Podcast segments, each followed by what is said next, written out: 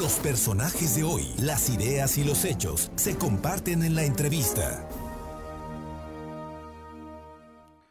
Bien, y esta tarde le agradezco muchísimo al diputado Eduardo Alcántara, eh, coordinador de los diputados panistas en el Congreso local, que nos tome la llamada. Eduardo, sé que tienes mucho trabajo, pero dentro de ese trabajo, eh, porque tú sí eres un diputado que, que le echa ganas y que está todo el tiempo en, tu curul, trabajando en tu oficina, eh, con los especialistas. Ayer presentaste una iniciativa que me parece mm, trascendente como es la eh, reducción del número de eh, regidores, pero también modificaciones sustanciales a la elección precisamente de las autoridades municipales. Y nos gustaría mucho que nos compartieras esta propuesta tuya que va a generar polémica. Muy buenas tardes, Eduardo. Buenas tardes, mi querido Fernando, gusto en escucharte. Eh, gracias por el merecido comentario. Sobre lo que estoy tratando de hacer, y lo comenté alguna vez contigo, es tocar los temas que a lo mejor difícilmente otros quisieran tocar para hacer los cambios de fondo que necesita Puebla y el, sistema poblano, ¿no? tanto político y social. Y esta propuesta que he presentado el día de ayer, esta iniciativa, mi segunda iniciativa, eh, se llama o le he denominado el nuevo Cabildo para Puebla. Y trata de cambiar la manera de elegir a las autoridades de los ayuntamientos de los 217 municipios con ciertas tónicas que lo que buscan es, una, evitar que el que gane esté subrepresentado y los grupos opositores no estén subrepresentados en la conformación de los cabildos o de los ayuntamientos. Y por otro lado, lo que busca también es reducir el número de regidores en todo el estado reducir el número de regidores y de ese número que vamos a reducir, que estoy proponiendo, que quede un 60% de regidores de mayoría y un 40% de representación proporcional, bajo la lógica de que nadie gana con un 60% de votos y que vaya representado aún así. Hoy en la conformación de los municipios están entre 79% y 73% de representación cuando nadie obtiene esa votación. Esa es la primera parte de la reforma, tiene que ver con el ajuste y reducir número de regidores y cambiar su proporción de asignación. Eh, perdona, perdona que te interrumpa. Eduardo, perdona que te interrumpa, perdona que te interrumpa, pero es que es muy importante porque eh, este programa, como tú sabes, se escucha en distintos municipios del interior del estado y en la capital.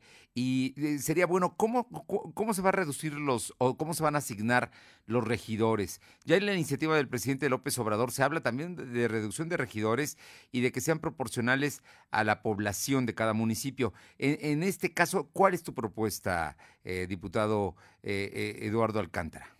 Mira, primero comentarte que de esa iniciativa que presentó el presidente de la República, yo la he tachado que no debe de proceder por una razón, la del tema de regidores. Sí. Porque los estados somos libres y soberanos y la capacidad de autoconfiguración o de autodeterminación de los estados, lo ha establecido ya la Corte, depende de los congresos estatales, no desde el gobierno federal. Bien. Entonces, primero, y lo que digo es que la propuesta del presidente tiene dos características. Busca reducir a un mínimo, el presidente, por ejemplo, para que te des una idea, el presidente de la República busca que por la capital haya solo nueve regidores. Y que esos nueve regidores que él está proponiendo, ¿sí? sean electos todos por la vía plurinominal. Es decir, todos sean solo por una lista y al porcentaje de votos que obtengan se asignan los nueve regidores. Es lo que propone el presidente.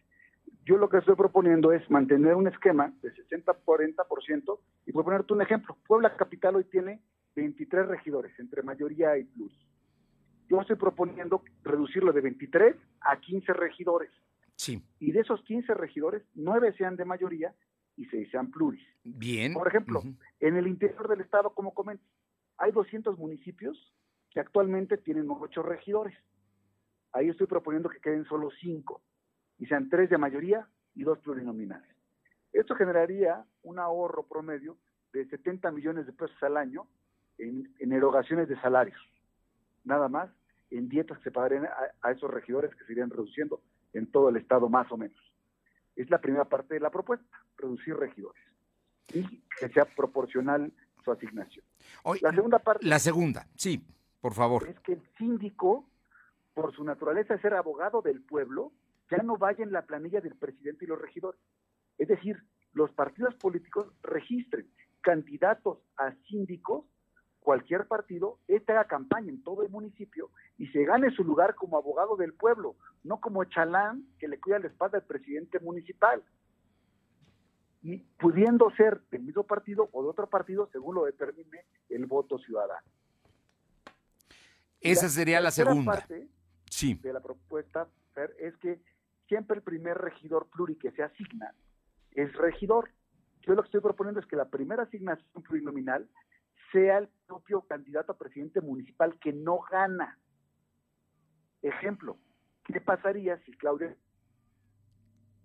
Sí, bueno, está, estamos, nos estaba dando Eduardo Alcántara un ejemplo de la asignación de cómo se eh, conformarían precisamente el cabildo municipal con esta iniciativa. ¿Ya lo tenemos al aire? Se cortó le, vamos a buscar, es que es importante esta parte que nos decía. Ya le entendimos ahora bien el tema de reducir el número de regidores, pero no en un porcentaje ni por una lista, sino que fueran de representación y la, quien gana la mayoría. Y en el caso del síndico municipal, como abogado del pueblo, tendría que ser electo por la ciudadanía, no en la planilla del presidente municipal. Y nos decías, Eduardo, en el caso de eh, el primer regidor de, la distribución con los plurinominales. Y en el caso de la asignación del primer regidor plurinominal, estoy proponiendo que este sea el candidato a presidente municipal que no llega. Sí. Sea el primer pluri. Ejemplo, ¿qué pasaría si Claudia Rivera hubiera quedado en segundo lugar y la asignación pluri fuera la regidora uno de Morena en el cabildo de Lalo Rivera. Eso generaría también que las propuestas de la oposición pudiesen llegar a la discusión al cabildo y también generaría otro nivel de debate al interior del cabildo. Es muy buena idea. La verdad es que yo eh, te, reconozco que es muy, muy importante. Oye, y en todo esto, ¿cuál es la aceptación que tiene eh, esta propuesta que estás haciendo entre los partidos políticos? Mira, yo, por lo que he escuchado con algunas eh, eh, contestaciones que han dado a la pregunta expresa de cómo ven la propuesta, veo que algunos lo ven con buenos ojos, están de acuerdo que se abra el debate. Yo creo que sí es importante ya reducir el número de regidores en todo el Estado. Es un clamor ciudadano que se reduzca el gasto de la burocracia y se trabaje más en los resultados. ¿no?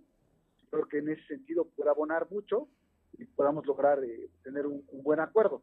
Yo creo que esta es una propuesta de saque para reconfigurar el poder público en los ayuntamientos y generar nuevos contrapesos al interior de ellos.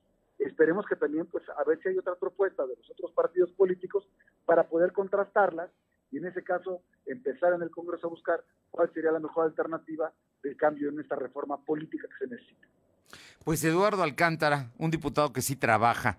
No sabes cómo te agradezco mucho que nos compartas esta iniciativa presentada ayer, que estoy seguro que va a levantar polémica y va a ser muy, muy discutida, ¿no? Ahora andamos distraídos en otras cosas, pero ahora que empieza ya el, este, está el periodo ordinario, seguramente se va a tratar eh, con mucho, con se va a hablar del tema. Pues mira, yo espero que el ordinario se hable del tema, sin duda. Eh, lo importante es eso, que discutamos estos temas importantes que pareciera ser que se están evadiendo, poniendo de lado, y echarlo para adelante siempre de mi parte verán que pues, trataré de subir estos temas que pudiesen ser eh, raros, que no todo el mundo los aborda, pero lo importante es meternos en esta discusión. Hoy lo que hace falta es buscar cómo hacemos más eficientes a los ayuntamientos y estos dan mejores resultados a los ciudadanos y no estar buscando gobiernos que trabajan solo para llenar reportes. Coincido contigo. Te agradezco mucho, Eduardo Alcántara, como siempre. Te mando un fuerte abrazo. Gracias, mi querido Fer. Un abrazo. Saludos a tu auditorio. Gracias.